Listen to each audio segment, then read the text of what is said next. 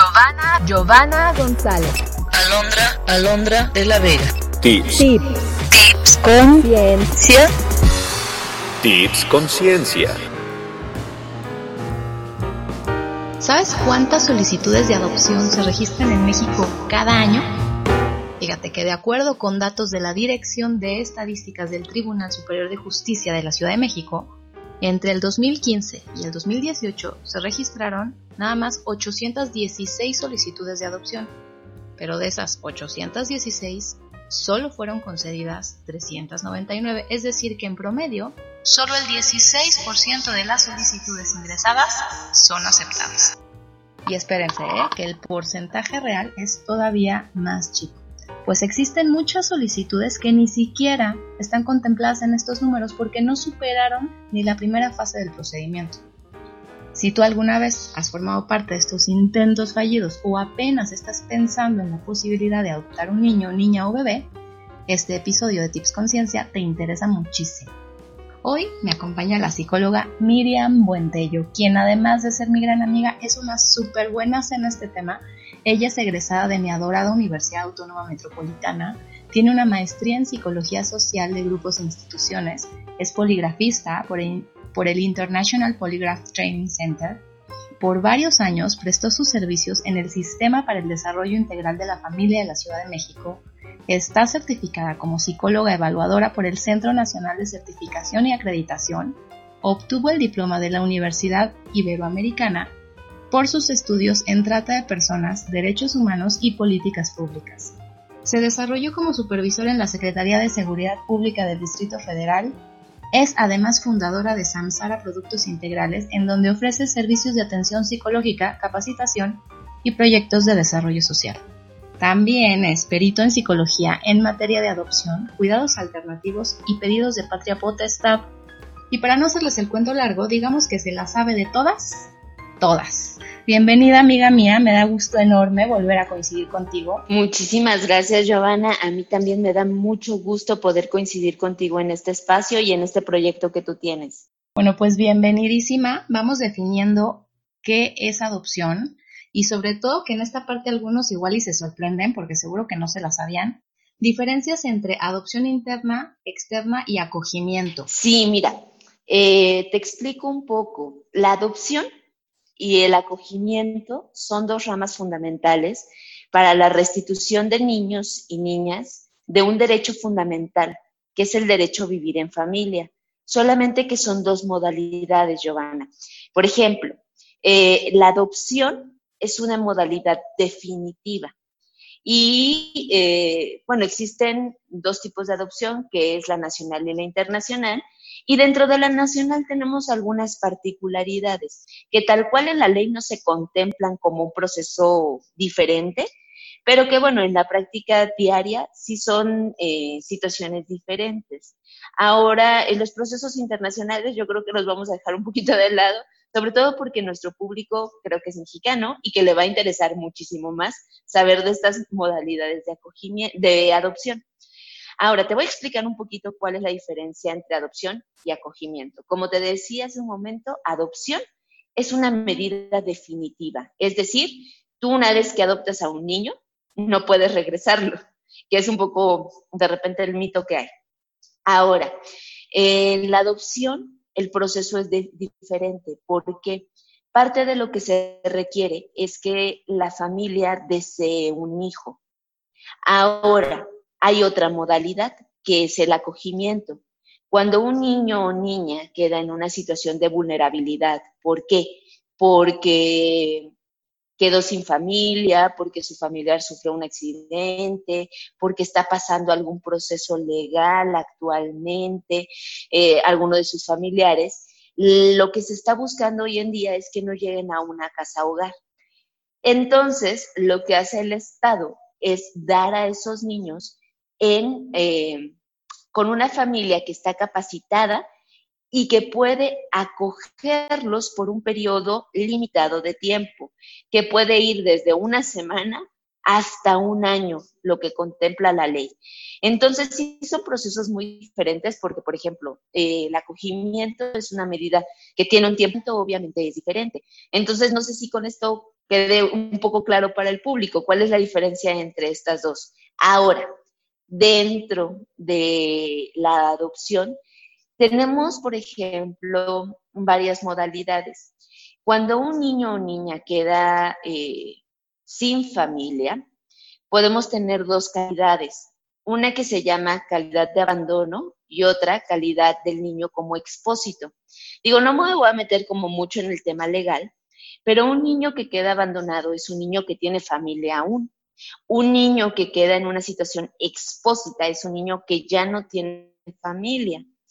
Realmente los niños que están en un estatus de expósitos eh, son pocos y los niños que están en estatus de abandonados, se tiene que hacer un proceso legal para que se busque a los familiares y además para que tal cual la, bueno, se pueda perder la patria potestad de la familia.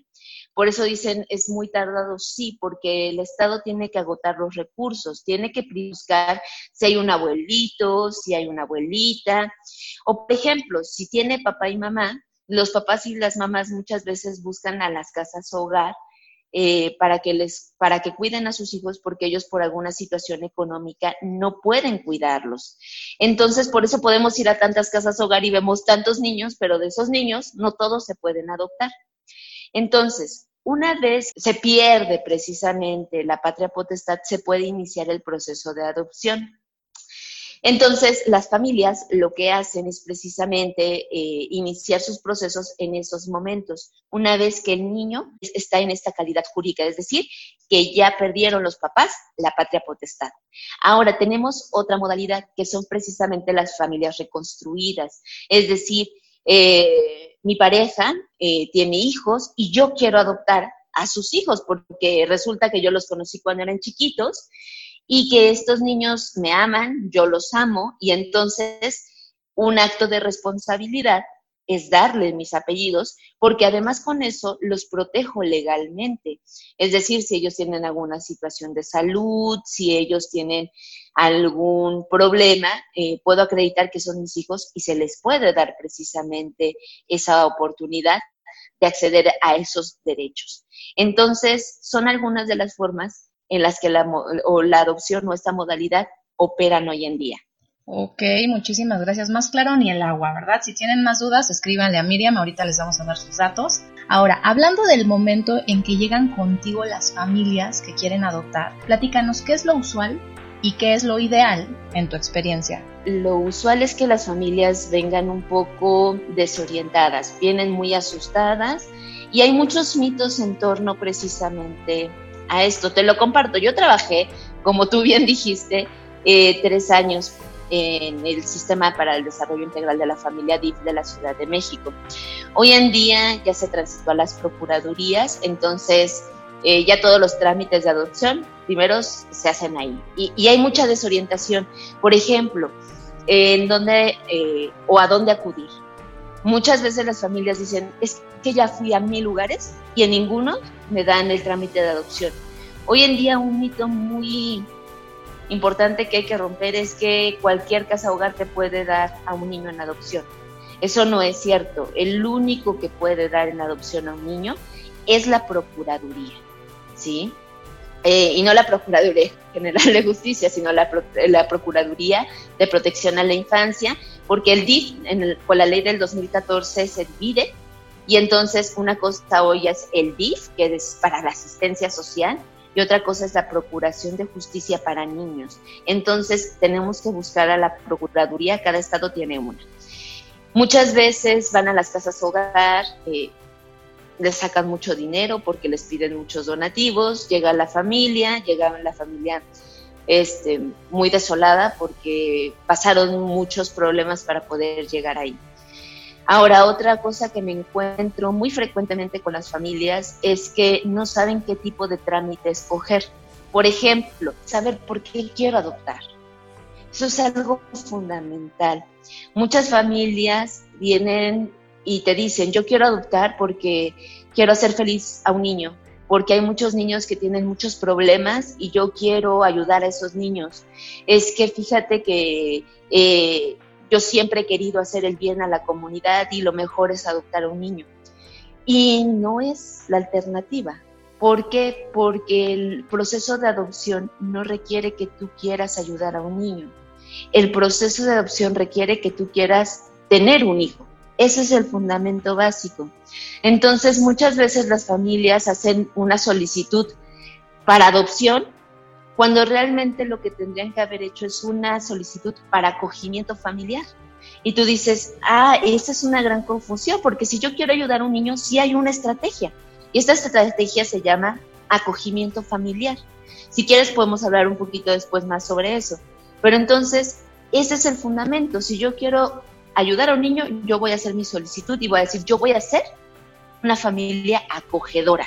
Y entonces el trámite es muchísimo, bueno, no más fácil, pero sí es un trámite que va dirigido a tus necesidades.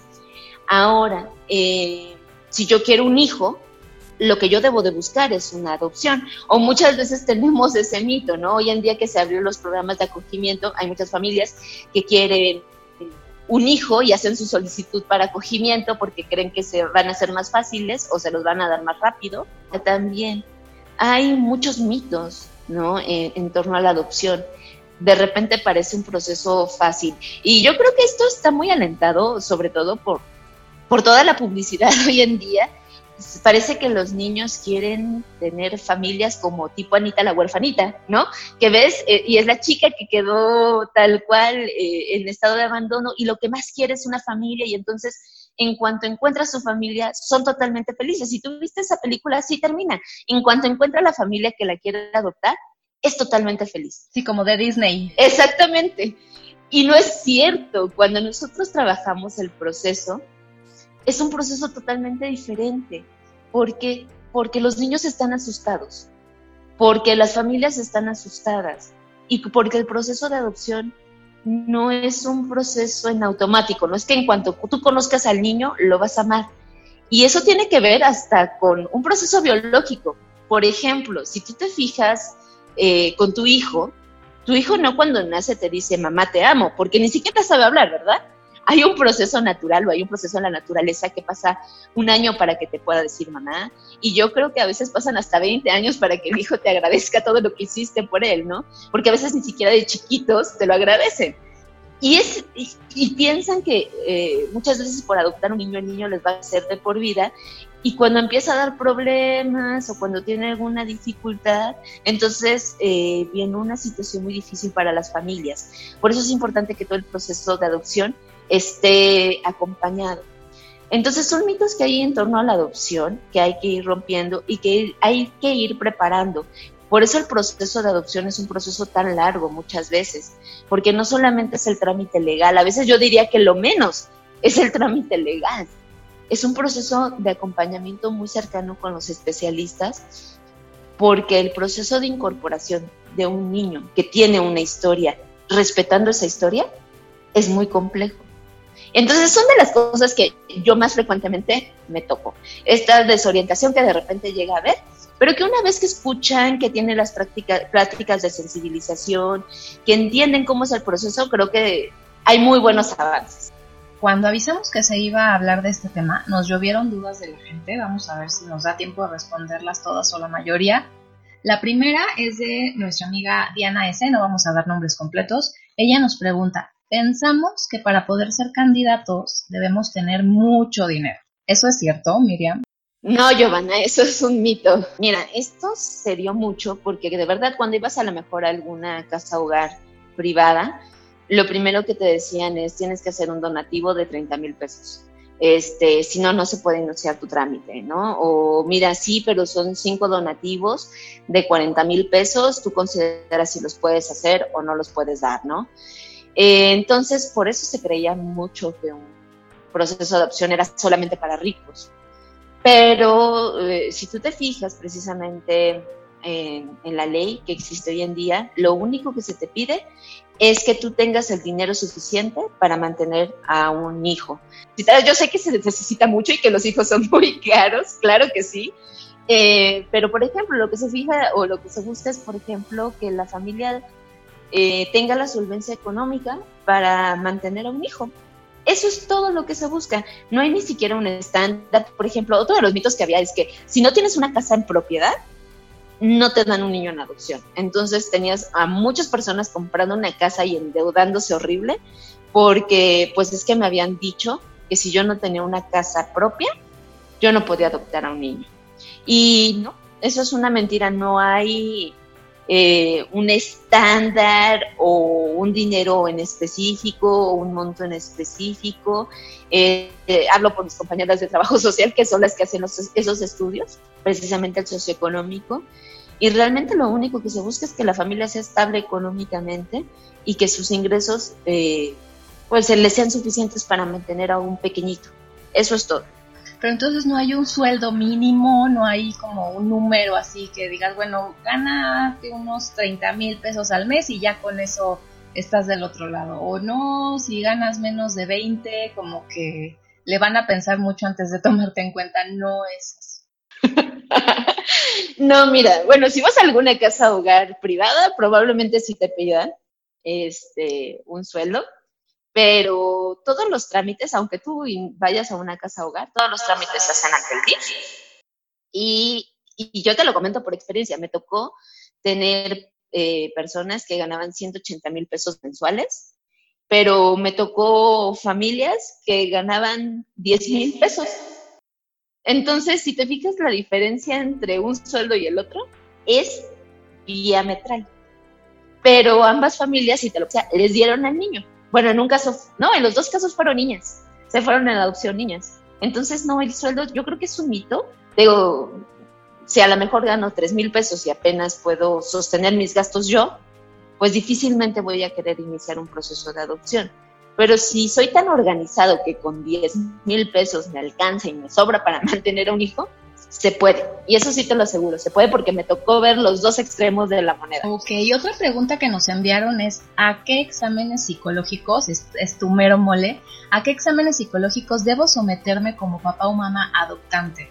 Mira, eh, la parte de la adopción está dividida en tres áreas. la evaluación jurídica, la evaluación socioeconómica y eh, la evaluación psicológica.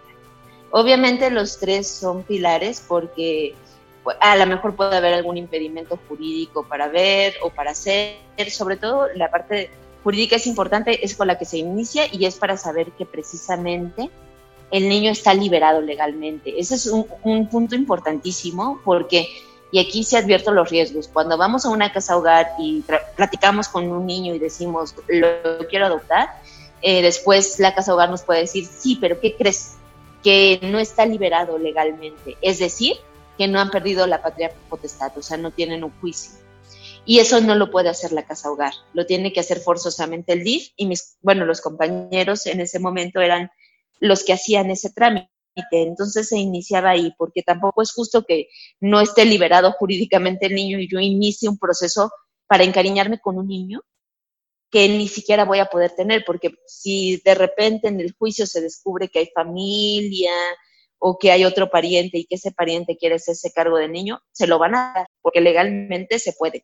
Y eso es un gran problema al que se ha enfrentado la adopción en México, que es, yo ya llevo 10 años conviviendo con este niño, lo quiero y lo amo, pero la parte jurídica no se puede porque tiene una abuelita y la abuelita lo quiere.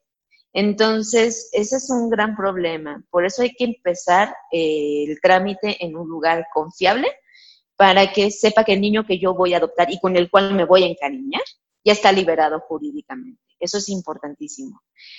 Mis compañeras de trabajo social, bueno, hacen un estudio socioeconómico, ven precisamente y van a hacer una inspección de la vivienda. Y nosotros como psicólogos, que es el punto medular, ¿qué vemos? Miren, nosotros aplicamos una serie de baterías psicológicas y las acompañamos de entrevistas, porque las dos son herramientas fundamentales porque te permiten tener una visión integral de la familia. Muchas veces la familia está muy desorientada y no tienen un interés en común. Entonces, en entrevista lo que te permite ver es el motivo tanto individual como en pareja de por qué quieren adoptar a un niño. Mm, te digo porque hemos tenido casos en donde la mamá es la que quiere adoptar, pero el papá no. ¿no? Y tú dices, no puede haber un niño en adopción donde el papá lo quiere y la mamá no lo, o el papá este, no lo quiere y la mamá sí lo quiere. Entonces tenemos que indagar esa parte. Y para hacer una entrevista muchísimo más focalizada, nosotros aplicamos test psicológicos, que son inmensos. Quien haya ido a un proceso de evaluación hasta del trabajo, se da cuenta que son muy largos, te ponen a dibujar, te ponen a contestar. Hay una prueba larguísima que se llama Minnesota, que son 563 preguntas. Y vemos unas preguntas que nos llaman mucho la atención, que tú dices, ¿por qué me están o preguntando esto? De verdad, eh, ¿es en serio que sí? Bueno, hay preguntas que dicen, vomito sangre en las mañanas y dicen, ¿qué les pasa? Yo no hago esto, ¿no? O me duele la cabeza casi todos los días. No, es que ¿por qué? Pero cada una eh, nos ayuda a arrojar una visión integral de la persona. Por eso, siempre que vamos a iniciar con las pruebas, siempre les aclaramos, no hay respuestas buenas o malas. Contesten conforme crean. Es difícil ir a un proceso de evaluación, siempre es muy difícil. Saber que alguien me va a examinar para decir si yo soy bueno o no soy bueno, es un proceso muy complicado. Entonces, muchas veces las personas tratan de dar una imagen tan buena o tan perfecta que terminan anulando nuestras pruebas o terminan mintiendo tanto para dar una buena impresión que terminan anulando las pruebas. Y tú dices, no puedo trabajar con una prueba que está anulada. Como psicólogo, es una herramienta que tenemos básica. Entonces, por eso siempre les digo, contesten con la verdad. Contesten lo que ustedes crean o lo que ustedes sientan y no lo que creen que el evaluador quiere escuchar porque entonces nos van a dar más herramientas a nosotros para poder conocerlos y también para poder advertir si realmente están preparados o no. Muchas veces creemos que estamos preparados para un proceso de adopción, pero nosotros como especialistas nos damos cuenta que hay situaciones que los hacen no estar preparados, pero no estar preparado en un momento no significa que no voy a estar preparado toda la vida. Quizá no estoy preparado en este momento para la adopción, pero si yo estudio, veo, me preparo o voy a terapia o subsano esta parte, claro que puedo ser candidato, pero nosotros tenemos que ver ese riesgo porque es un proceso complicado para el niño, pero también es un proceso muy complicado para la familia. Necesitamos ver que esa familia realmente pueda, con un proceso tan fuerte como es la adopción. Porque bueno, yo me imagino que muchos en el auditorio son papás. ¿Cuántas veces decimos, tengo ganas de ponerle el botón de apagado a mi hijo y que se quede quieto un tiempo? Porque realmente las capacidades de cuidado o las capacidades de un cuidador deben de ser muchas. Entonces, sí es importante que lo tomen no como que es algo que va a dar la verdad o si no lo contesto bien me van a reprobar. ¿Por qué no? No lo reprobamos solamente por las pruebas.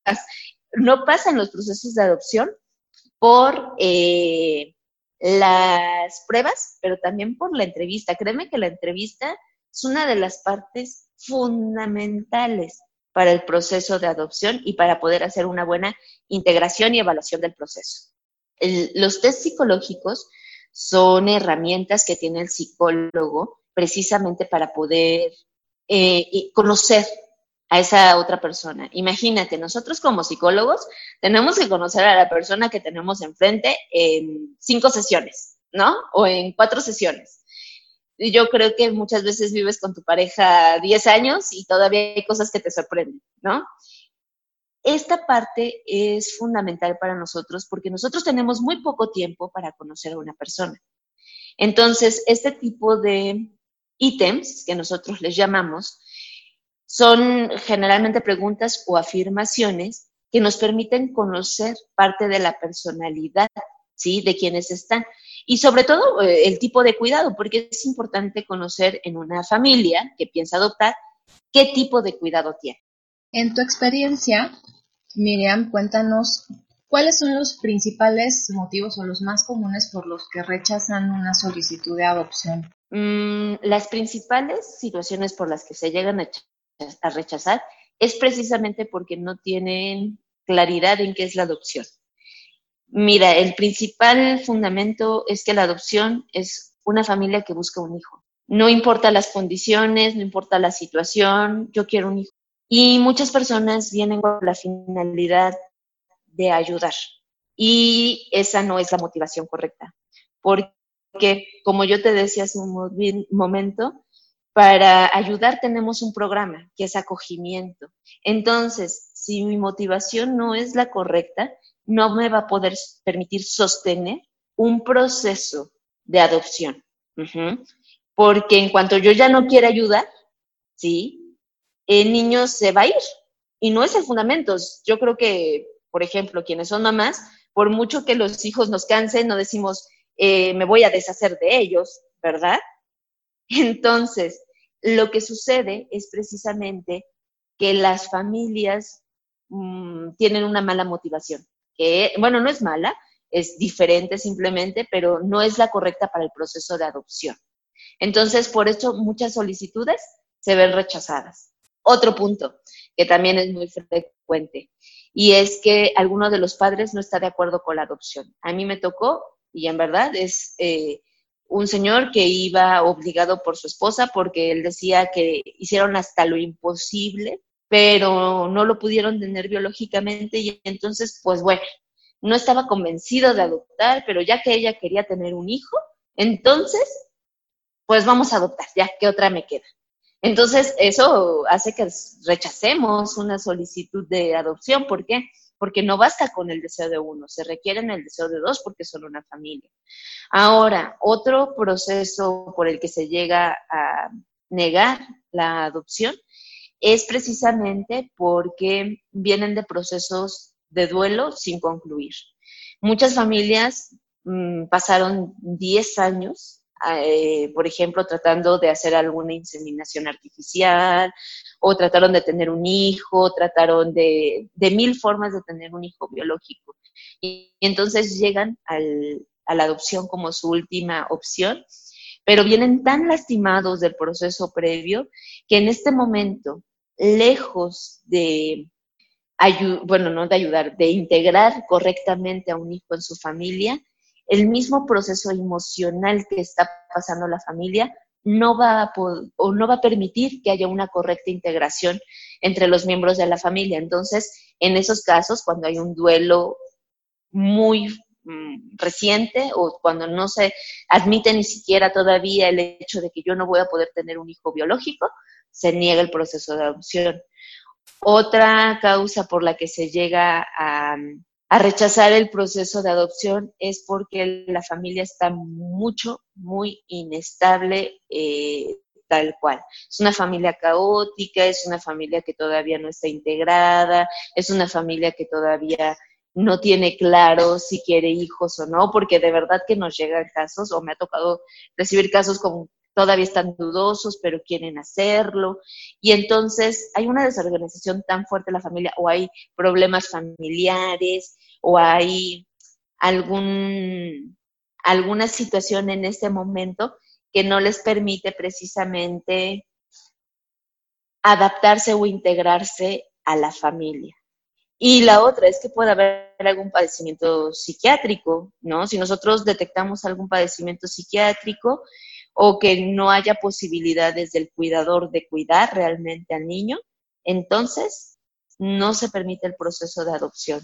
Pero e, es lo que principalmente hace que una familia no sea viable para lograr este proceso. Es muy difícil, pero sí, sí hay casos en donde se rechaza la familia y principalmente es por esto Ana Muñoz nos escribió lo siguiente, y yo creo que aquí eh, también es por falta de información, y ahorita nos lo aclararás. En caso de que el niño no se adapte, ¿qué pasa con él si se quiere regresar al, orfanato? Nos escribe Ana. Mira, antes existía algo que se llamaba adopción plena y adopción simple, y a lo mejor por ahí puede venir la duda. Ahorita ya no hay una adopción simple, es decir, no es un proceso de prueba, eh, es una adopción plena. En cuanto a mí me dan al niño, yo tengo que hacerme responsable de ese niño como mi hijo.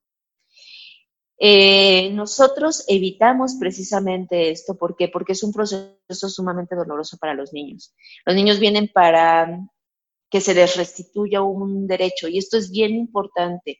No es que a las familias se les dé un hijo, no, el sistema nunca va a procurar a los adultos y esto es bien importante que lo sepan. O sea, no es que yo llegue y quiera escoger un niño, no, eso no existe para el sistema, ni para el sistema de protección de menores, que es el fundamental el, día de hoy. Lo que el sistema busca es encontrar una familia para un niño y esa es la que tiene que ser la prioridad, una familia ideal para ese niño.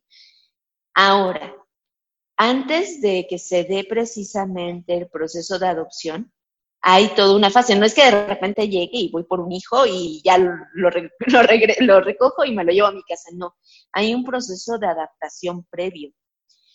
Y este proceso de adaptación previo es muy importante cuando inicia la vinculación porque ahí es los primeros indicadores que vamos a tener para saber si ese proceso puede ser viable o no. Y por eso, eh, digo, aludiendo un poquito, Giovanna, eh, por eso es tan importante que sí nos den las herramientas como psicólogos para poder hacer una evaluación muy buena. Hay una prueba, te comentó rapidísimo, que se llama Cuida, que hasta nos dice de qué edad a qué edad esa familia puede cuidar a un hijo, qué herramientas de cuidado tiene. Entonces, si ustedes nos dan esas herramientas, es más fácil para nosotros decir, ah, mira, esta familia sí es capaz de cuidar a este niño. Nosotros hacemos un match ¿sí? Buscamos un perfil específico que diga, este niño se va a adaptar bien a la familia. Por eso el riesgo se disminuye mucho, porque nosotros hacemos precisamente ese trabajo de análisis, se hacen comités hasta de análisis para saber que esa familia tiene las herramientas para criarlo. Entonces, en cuanto se lo damos a esa familia, decimos, sí es la familia ideal. Entonces el riesgo, como tú ves, ahí se disminuye mucho de que no vayan a hacer este clic hay un proceso todavía de adaptación. Lo que no da tanto el sistema para, eh, bueno, para la Procuraduría de Protección en la Infancia al día de hoy son los seguimientos. Esa parte sí flaquea un poquito, pero es muy importante que una vez que esté el niño integrado a la familia, vaya al psicólogo, precisamente para que el riesgo de que quieran devolver al niño, ¿sí? Sea o se lleve. ¿Por qué se da? Generalmente porque se llega a dar que quieren regresar a un niño, porque está dando muchos problemas, porque tiene muchos problemas emocionales, porque el niño llora, porque, pero todo eso como tú lo ves se puede resolver. No hay una situación que no se pueda resolver. Entonces, ahí es importante que las familias vayan precisamente a esta atención psicológica, porque si no revictimizaríamos al niño, es decir, ya lo abandonó una familia y ahora esta familia que me debería de cuidar me vuelve a abandonar. Entonces, por eso es tan grave y por eso lo que busca la Procuraduría el día de hoy es que esos casos sean los menos. Y casi no pasa, si hay experiencias en las que llega a ser, pero entonces ya tendría que haber nuevamente un juicio de pérdida de patria potestad porque la persona adoptante ya tiene la adopción del niño y no es justo para los menores, pero tampoco es justo para las familias. Entonces, en mi experiencia no se da tanto cuando hay un buen acompañamiento. Cuando hay un mal acompañamiento, sí, sí llega a haber esos problemas, pero son los mínimos. Bueno, y sobre los requisitos, bueno, es, lo, es de la que más nos llegaron preguntas. A por ejemplo, nos hace una pregunta muy interesante. Nos dice, nos pregunta si puede adoptar una persona con cáncer controlado. Este tipo, o sea, ¿qué estado de salud se necesita para adoptar? Y, bueno, en específico, eh, eh, ella nos menciona a alguien con cáncer controlado o enfermedades eh, importantes pero controladas. ¿Te ha pasado? ¿Tú cómo lo ves? ¿Qué, ¿Cómo lo ve el DIF? Mira, sí nos ha pasado y también nos ha pasado en temas de discapacidad, personas ciegas que quieren adoptar eh, personas sordas que quieren adoptar. Y yo te puedo decir que, por ejemplo, en muchas enfermedades, acorde a las redes que tengan las personas, se puede hacer. Hay una pareja, ambos eh, eran sordos y adoptaron una niña de dos años y se pudo porque tenían una red muy sólida. Es decir, ¿a qué me refiero con una red? La familia está apoyando. O sea, el cuidador, y tú los, yo lo, creo que lo debes de saber y las familias lo deben de saber, muchas veces no nos podemos hacer 100% cargos de nuestros hijos. Y hay puntos en los que requerimos a lo mejor apoyarnos de la abuelita, apoyarnos del tío, a veces la cuida la mamá, a veces la cuida el papá. O sea, siempre vamos haciendo estos círculos de cuidado, porque para un solo cuidador es muy difícil realmente poderse hacer cargo de un niño. Entonces, también otro punto importante que nosotros buscamos ahí es si hay una red sólida de apoyo. Digo, esto va a depender también de cada DIF, ¿eh? o sea, sí es bien importante que sepan que depende de cada DIF, pero bueno, yo la experiencia que tengo en el DIF de la Ciudad de México es que en estos casos sí se llegaba a dar, una, se analiza, porque si es un caso que se analiza, que pasa a comités de adopción, que se ven sobre todo todas las redes de apoyo, que se ve la estabilidad de la persona, que se ve también que tenga estabilidad emocional, porque a lo mejor si tiene cáncer, se lo acaban de detectar y está todavía en el proceso de, de, de vivirse con la enfermedad, a lo mejor ahí yo te diría no, pero a lo mejor si es una persona que lleva 15 años con cáncer y que ahora desea adoptar, bueno, la situación es diferente. Esos tipos o esos casos, yo sí te puedo decir por experiencia eh, personal, que se analizan caso por caso, pero sí hay casos que se llegan a dar. Ahora, sobre las preguntas más frecuentes, esas eh, no te digo quién no las hizo porque fueron varios con diferentes palabras, pero básicamente nos preguntaban que si pueden adoptar parejas del mismo sexo, hasta qué edad puedo ser adoptante, cuántos niños puede adoptar una sola familia, cuánto tarda el proceso de adopción, puedo adoptar si soy soltero o soltera, se necesita ser estéril o tener constancia médica de incapacidad para procrear para poder adoptar. Esas fueron las más frecuentes sobre este tema y los lineamientos, los, eh, los requisitos generales para adoptar o si existen modificaciones importantes sobre los requisitos que se pedían antes y los de ahora, platícanos, Mary. Pues mira, eh, existe hoy en día una ley general que es la que rige los procesos de adopción. Como es una ley general, los estados tienen la facultad de mm, adaptarlo. Entonces, lo que se van a topar es que en cada DIF les piden algo diferente. ¿Por qué? Porque tienen sus reglamentos internos. Aunque está esta ley, cada DIF tiene sus reglamentos internos. Entonces, es importante que ustedes consulten el reglamento interno del DIF al que van a ir o si van, les van a pedir una serie de requisitos. Yo te lo digo por experiencia personal, hay DIFs que sí te piden que demuestres que seas estéril, hay DIFs que sí piden que no seas, no, no sean familias monoparentales o que no sean familias homoparentales.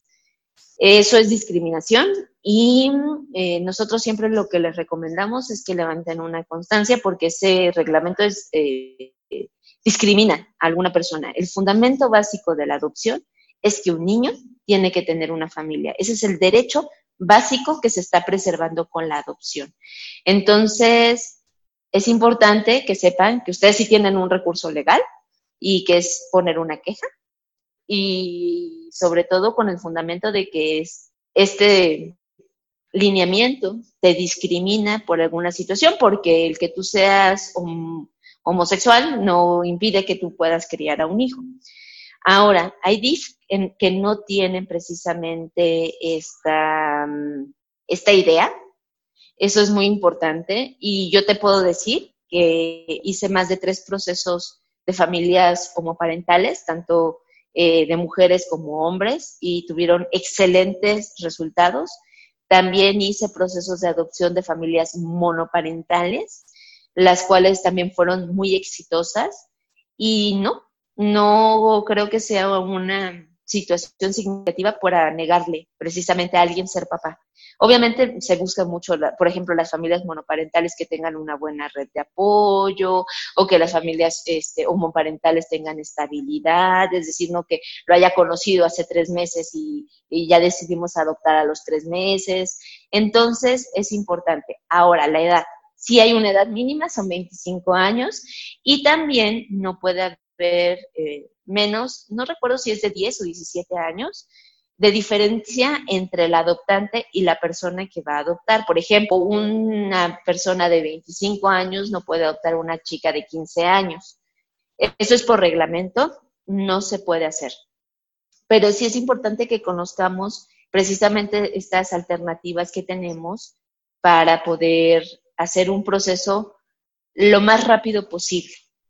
Si yo conozco el reglamento del DIF al que voy, es importante que lo busque para qué? para que yo sepa qué es lo que me van a pedir o qué es lo que no me van a pedir. Ahora también otra de las dudas que muchas veces llegan a tener es, ¿puedo iniciar un trámite en un estado y luego puedo iniciarlo en otro? Sí. Hay estados que ahorita yo les puedo decir que llevan excelentes procesos eh, tanto de acogimiento familiar como de adopción, que es Sonora, Guanajuato, que es Tlaxcala, también la Ciudad de México, Chihuahua, son estados que llevan excelentes eh, procesos de adopción hoy en día. ¿Y por qué se dan? Porque lo que están buscando es proteger a la niñez. Recordemos que esto es fundamental porque la adopción es una forma que tenemos para proteger a la niñez. Y sobre los requisitos, eh, mencionabas una adopción eh, de familias reconstruidas, ¿no? Creo que se llaman, cuando el pequeñito es hijo biológico de una de, las partes, pero no es hijo biológico de la pareja de, este tipo de adopciones. Los requisitos son los mismos, se las ponen más fácil. Ah, ok. Mira, no, el requisito es el mismo. De hecho, el proceso es exactamente el mismo que una adopción cuando la pareja va y va a una casa hogar o cuando lo hace mediante el DIF y no hay ningún lazo consanguíneo. El proceso de adopción es para otorgar el, apellido. Pero, por ejemplo, y algo que, que no había dicho, pero que es importante, la adopción es un proceso legal, pero es un proceso emocional y no es lo mismo. Por ejemplo, en una adopción eh, podemos tardar mucho tiempo, creo que también esa, eh, esa, era otra duda. Podemos tardar mucho tiempo, pero por ejemplo, si pensamos en un embarazo, pues también pasa muchísimo tiempo para poder conocer al niño o niña. Y entonces se tiene que dar precisamente un lazo emocional. Eso es importantísimo porque a veces este lazo emocional tarda muchísimo más que el proceso de adopción legal. Entonces, lo que vamos trabajando es precisamente esto. Por ejemplo, con las familias que no conocen al niño, generar un lazo emocional con ese niño. Ahora, con las familias reconstruidas, el proceso de adopción emocional ya está hecho. Ese ya está hecho. ¿Por qué? porque conviven diariamente, porque muchas veces se aman, porque tal cual la convivencia, el cariño que yo voy generando en el día a día, ese, ese trabajo de adopción ya se hizo. Para eso el psicólogo, digamos, que no tiene que trabajar tanto ni tiene que dar tanto seguimiento. ¿Por qué? Porque ese lazo ya se hizo. Entonces, por esa parte, la adopción emocional ya se hizo tal cual con esa familia. Lo que falta es el proceso legal, que viene precisamente a reforzar el proceso emocional, porque yo puedo amar tanto a alguien que le quiero dar mis apellidos y lo quiero proteger legalmente. Aquí sí es el mismo proceso porque también en la experiencia cotidiana te puedo comentar que nos topamos con casos en donde mm, la mamá lleva cinco años con la pareja y él no quiere a los niños, pero quiere que ella lo deje de molestar y por eso les va a dar el apellido. Y traen tantos problemas en la familia que entonces están buscando la, adopción como para, para eh, tapar esos problemas y a ver si se resuelven. Y entonces no es la vía, porque lo que vas a hacer es lastimar más al niño. Una, una persona con lo que se identifica en un primer momento es con su nombre. Si tú dices tu nombre y tus apellidos, sabes quién eres. Para un niño es difícil renunciar a su nombre. Entonces, eh, tenemos casos en donde, pues tal cual, no podemos estar cambiándole de nombre y de nombre y de nombre, ¿no? Porque a lo mejor la mamá ya lleva cinco años con él, se divorcian, conoce a otro y quiere hacer lo mismo. Entonces, sí hay casos muy complejos, por eso en esos casos se hace exactamente el mismo proceso, porque tenemos que valorar, una, ¿tú por qué quieres adoptar a ese niño? Porque es un proceso de adopción tal cual. Dos, tu mamá o tu papá, ¿por qué quieres que tu pareja adopte a tu hijo? ¿Cuál es el motivo? ¿Es para tapar algún problema? ¿Es precisamente porque ya hay un lazo afectivo? ¿Cuál es la situación? Y muchas veces alguno de los temores que llega a ver es, híjole, también a mí como mamá o a mí como papá, que soy el papá biológico, me van a, a, evaluar. ¿Qué tal si ven que soy mal papá? No, no pasa nada. Simplemente les van a decir, ¿sabes qué? La otra parte no puede adoptar al niño, pero no va a pasar nada con, con el padre biológico, por así decirlo. Yo te puedo decir que son los menos los casos que se rechazan. Sí llega a haber casos que se rechazan precisamente por esta situación, pero son realmente muy pocos los casos que en este tipo de familias se llegan a rechazar, porque créeme, el lazo generalmente ya está dado. Y es lo que nosotros como psicólogos, pero también el sistema de protección a la infancia busca eso, no busca deshacer familias, busca hacer e integrar familias. Ese es el espíritu de, los sistemas de protección, pero no podemos integrar familias eh, que no quieren ser familia. Entonces, es importante que nosotros podamos comprender que si nos sometemos a este proceso, es precisamente porque amamos al pequeñito, porque queremos que tenga todas las prestaciones legales que mi nombre le puede dar, pero también porque quiero ser su papá.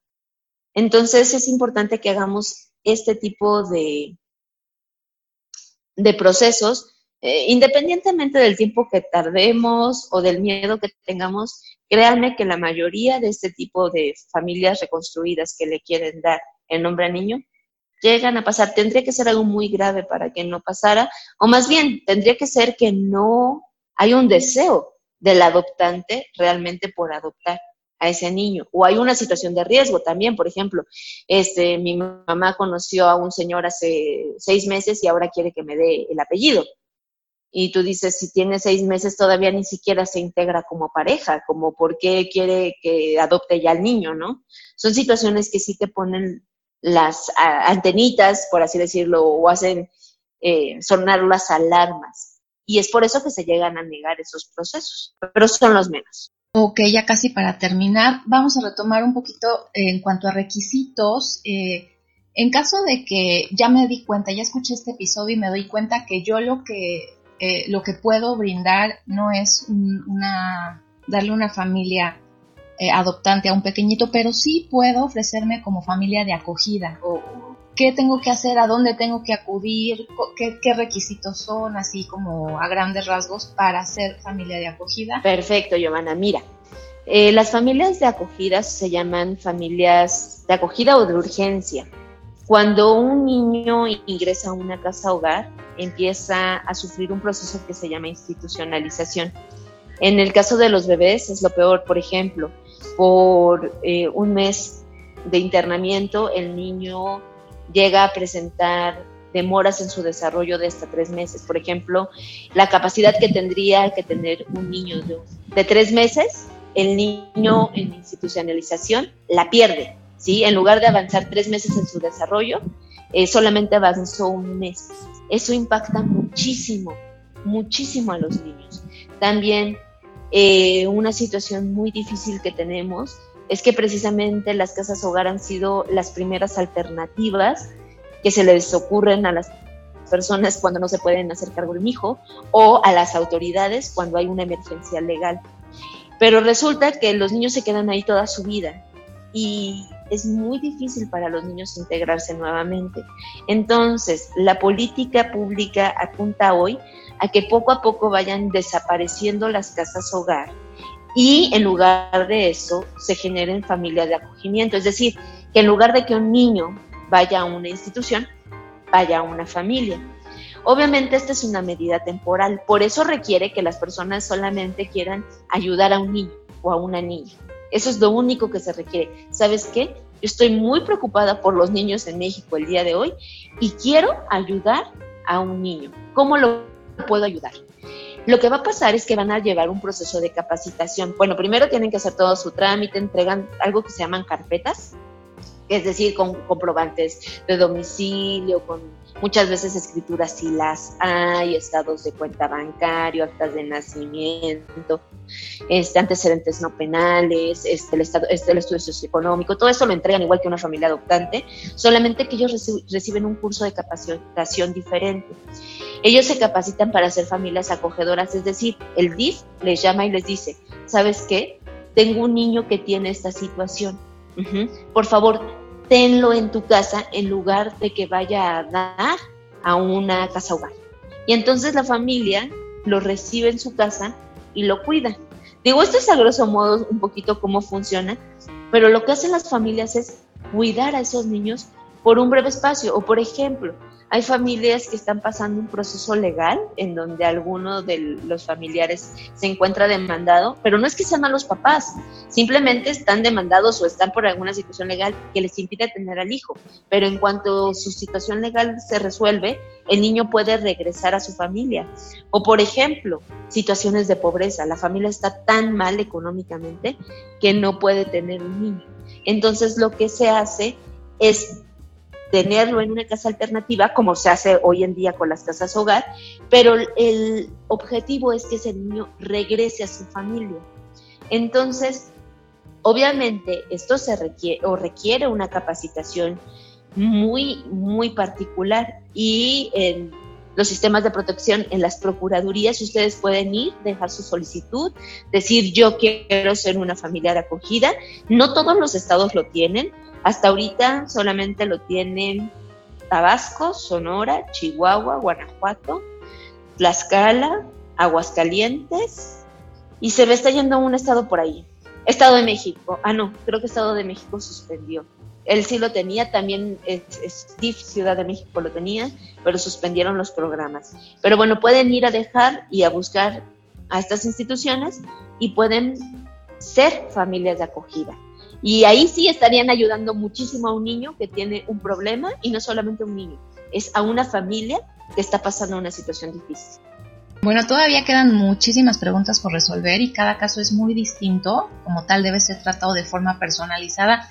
Si a ti que nos estás escuchando te interesa llevar a cabo una adopción interna o tienes alguna familia reconstruida, quieres llevar a cabo una adopción externa, incluso si no deseas llevar a cabo una adopción, pero tienes una familia reconstruida y quieres consolidarla de la mejor manera posible, no lo dudes ni un segundo, ponte en contacto con una verdadera experta en el tema. Ella es Miriam Buentello y ahorita nos va a decir cómo la pueden contactar, Miriam. Claro que sí, Giovanna. Bueno, pues eh, yo estoy eh, o soy parte de una asociación que soy Ni Solo Ni Alejado. Ahí somos especialistas en temas de acompañamiento a procesos de adopción tanto a las familias que fueron rechazadas, nosotros damos terapia precisamente para resolver estos problemas emocionales y que sean candidatos, familias que ya adoptaron o que están en procesos de adopción para poder hacer una mejor integración con los niños. Em, pueden contactarme precisamente vía telefónica. Uno de mis teléfonos es 55 39 00 09 39. También nos pueden localizar en el número 55 44 52 41 70. Ahí estamos para apoyarlos. Otra de las páginas que tenemos es de internet. Nos pueden encontrar como ni solos ni alejados. Y también al correo de la organización que es ni solo ni alejado, todo con minúscula, arroba gmail.com.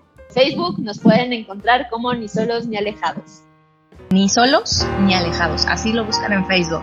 Ni solos ni alejados.